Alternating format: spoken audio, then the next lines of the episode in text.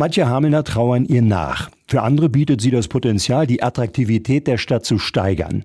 Gemeint ist die alte Eisenbahnbrücke, über die die Züge einst über die Weser und dann in Richtung Klüt fahren konnten.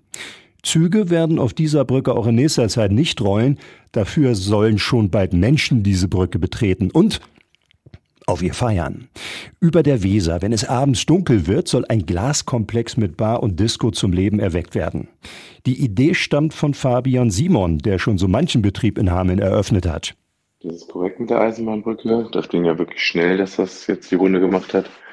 Genau, was haben wir damit vor? Wir wollen da quasi einen Glaskomplex draufsetzen, dass man halt quasi in alle Richtungen noch schauen kann, mitten über der Weser ist und werden da ein, eine Art Club-Diskothek reinsetzen mit Event-Location und ja, wo man halt quasi auch feiern kann oder halt auch in der Woche Veranstaltungen ausrichten kann und alternativ halt am Wochenende dann Diskothek, Party und das direkt über der Weser in einem atemberaubenden Ambiente. Fabian Simon freut sich zum einen, dass die Eisenbahnbrücke, die diese einmalige Location bietet, für das Projekt in Frage kommt. Er ist sich aber auch sicher, in der Dunkelheit mit Lichteffekten über der Weser feiern. Dieses Projekt wird Hameln aufwerten. Weserlight Club soll der Glaskomplex heißen und vielleicht können Sie sogar schon die nächste Silvesterfeier im Weserlight Club planen.